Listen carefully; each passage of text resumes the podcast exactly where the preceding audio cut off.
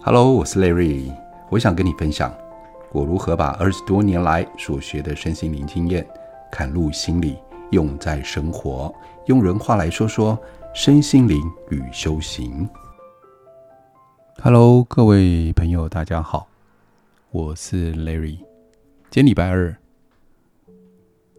下午，我来陪你聊聊。这次聊的是关于我自己。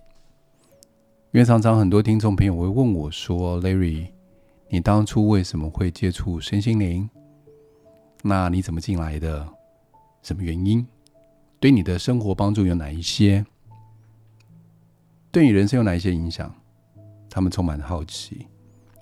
因为我接触的时间不算短的时间，到目前为止有二十一年的时间。当初我出社会一段时间，那个时候在工作上不是这么的，应该说那个心理上哦，不是这么的舒服，来自于我的个性。我做业务的啊，我不太会去跟别人 social。那你们知道，就是做业务的啊，一定要去跟别人有交际手腕，或者是陪客户吃饭，建立关系，才能容易拿到订单。或对于自己的上司，有时候要陪他们去喝个酒，然后有时候要打个麻将，休闲嘛。那下属陪上司理所当然的事情嘛。但对我来讲，我要处理这些事情是有困难度的，是因为我不太容易去说一些勉强我的话，或者是去刻意去说一些好听话，然后。把没有的东西把它给编织出来，对我来讲是有困难度的。所以当然呢、我虽然业绩做到了，但在公司里面呢、啊，总是那个被提拔的、提升的，或者是拿很多 bonus 的那个，绝对不会是我。我在公司待了七年的时间，在大概第四年、第五年的时候，我就去接触了一些课程。在课程里面呢，我得到了一些疗愈，外国老师，还有在台湾的一些课程里面，我学到一些觉察。但这些疗愈跟觉察对我来讲，生活上就有很大的帮助。因为那时候在上班的时候，我常常会觉得怨天尤人，就是啊，我为什么这样，这么运气这么不好，遇到这样的公司或这样的同事？那为什么？呃，我一定要跟他们一样去奉承别人，或者是讲一些违心之论，或者是一定要陪客户喝酒等等等等之类这些抱怨。在我学那些以后啊，我抱怨变少了，还是会有啦，我会冒出来，但是我就很明白我自己的状态了。我知道我不适合做这个东西，我不适合做这件事情。我那时候也担心，说我做这个事情以后，我这个我的心性或者是我的整个人。会不会遭惊喜？也难是我真的是担心过头了。所以我在学这些以后，我就很清楚，我当初我只要扮演好一个角色，我觉得这个业务的角色啊，我就好好面对客户，给他们他们想要的东西。我的出发点只要是善念，出发点只要是正的，不是要害别人。也不是为了金钱让别人受损，或者是去欺骗别人。所以慢慢的，我接触身心的过程当中，我有个学姐就跟我说：“Larry，我认识你到现在两三年的时间，我看你转变蛮大的。那你要不要用你所学的这个部分去疗愈别人？”我心想。我自己都搞不定了，我怎么疗愈别人？后来在疗愈过程当中，我学了很多老师教的一些手法，比如说像完形啦、加牌啦、花精啦、能量疗法啦。后来我也接触到催眠。二零零五年的时候，我当初接触催眠也是蛮特别的一个过程，就是因为。他们都说催眠看得到，或者是像做梦一样，就可以很清楚我想，我问了为什么我不行？我很想要看到，我想想要有那种感觉，我就试了催眠。那我的试的方式是我直接去证照班呢、啊。如果在那边都还感觉不到，那代表那么专业的地方，我都没办法得到我想要的，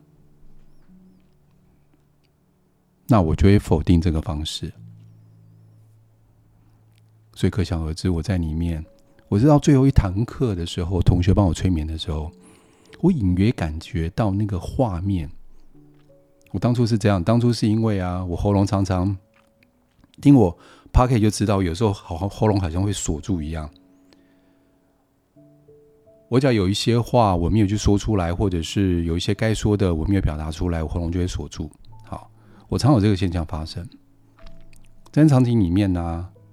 我看到了一个我在罗马时期一个竞技场里面，我骑在马上面，我手上拿了一把很长的那个，我不太知道它的名称呢。那个那个那个武器蛮特别的。我对面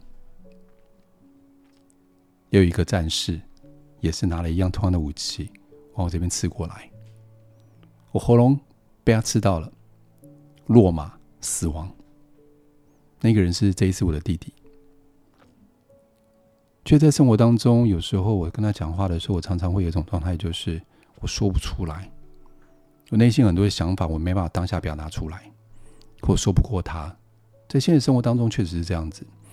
很奇妙的是，那一天，我整个喉咙我就干咳好几声以后，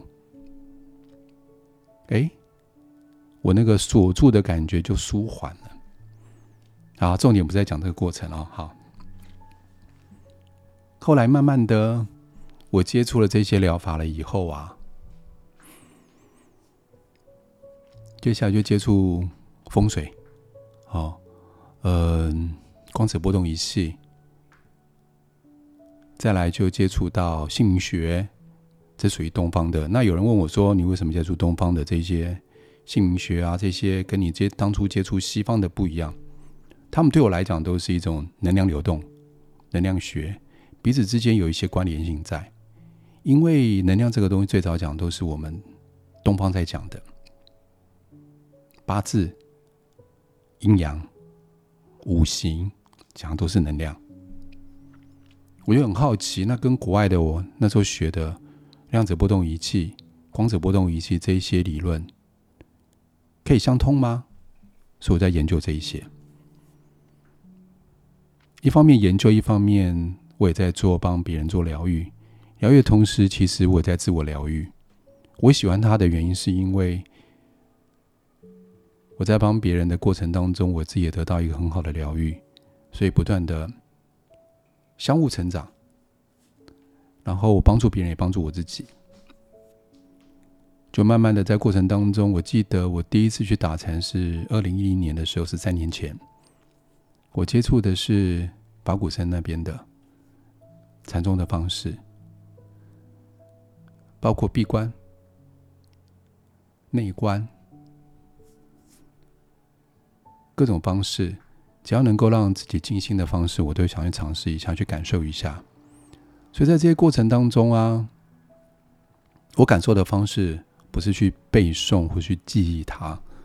而是我真的是身临其境的整个人去投入，把我自己锁在那个环境里面一段时间，让自己好好深刻的感受。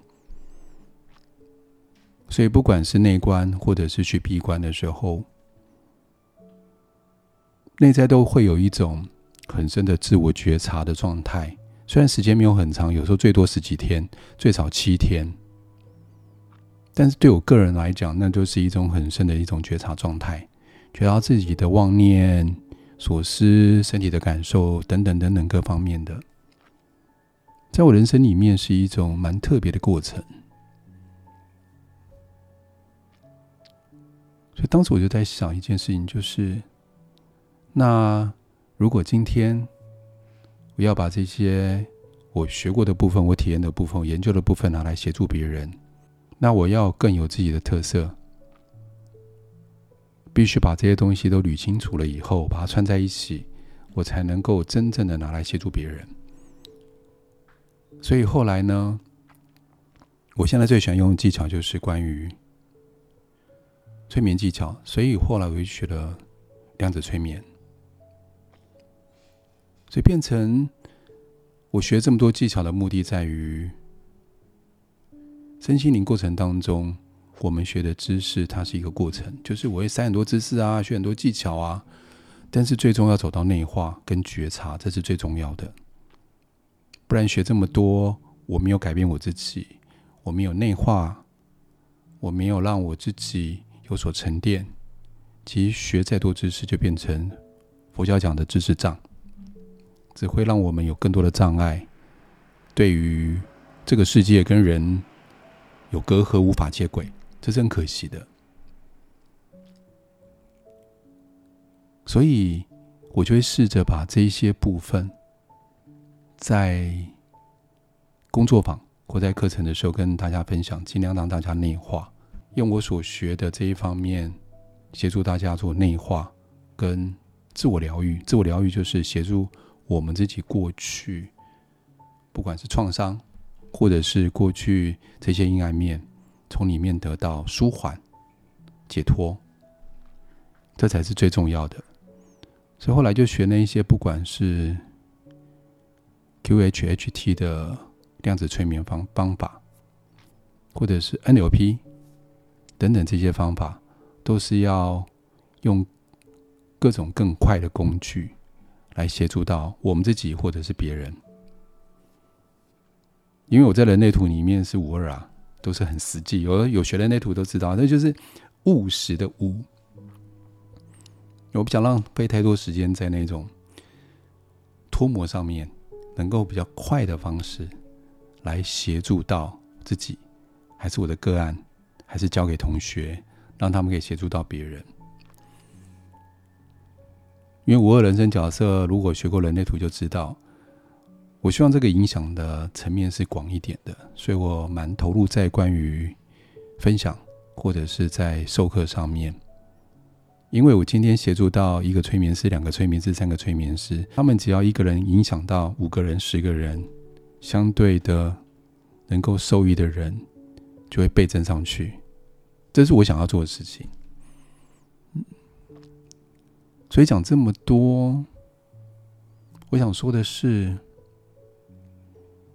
如果无论今天想走身心灵的朋友们，很重要一件事情就是。学技巧的同时，一定要内化，并且要觉察力，关于自己的状态。无论我们学的再多知识，或者是觉察力，要用在自己身上，而不是它变成我们一把利刃。你看，你居然没有觉察力，你居然这个事情这样想，这样是不可以、不对的。这就是拿着这把尺去要求别人，不是，他是来看自己的，并且。学这么多身心灵，最重要的就是宽容自己、善待自己、放过自己。但是放过自己，并不是放任任性，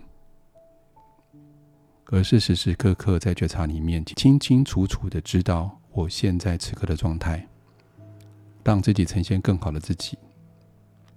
就是如果我们正在学身心灵，回想一年前的我，两年前的我。三年前的我，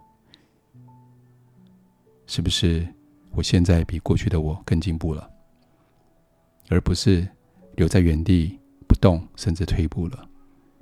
也可以觉察一个部分，就是我是否喜欢的东西变多了，我能接纳度变高了，我地雷变少了，我讨厌的事物也相对的减少很多，我更自在，我更喜欢我自己，我更爱我自己，每天起来。我是不是比以前更充满的眼睛发亮、自在开心的感觉？如果是的话，无论你用什么方法，那都是一个对的方法。谢谢各位，下次再分享，拜拜。